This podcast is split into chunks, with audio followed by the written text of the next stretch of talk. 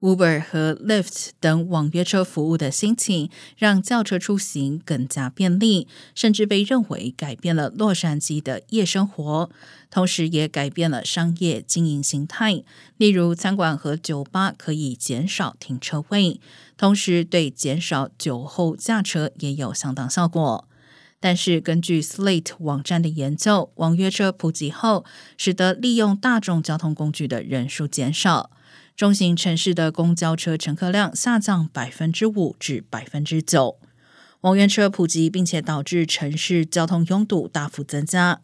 但近期来，网约车的价格受各种因素影响大幅上涨。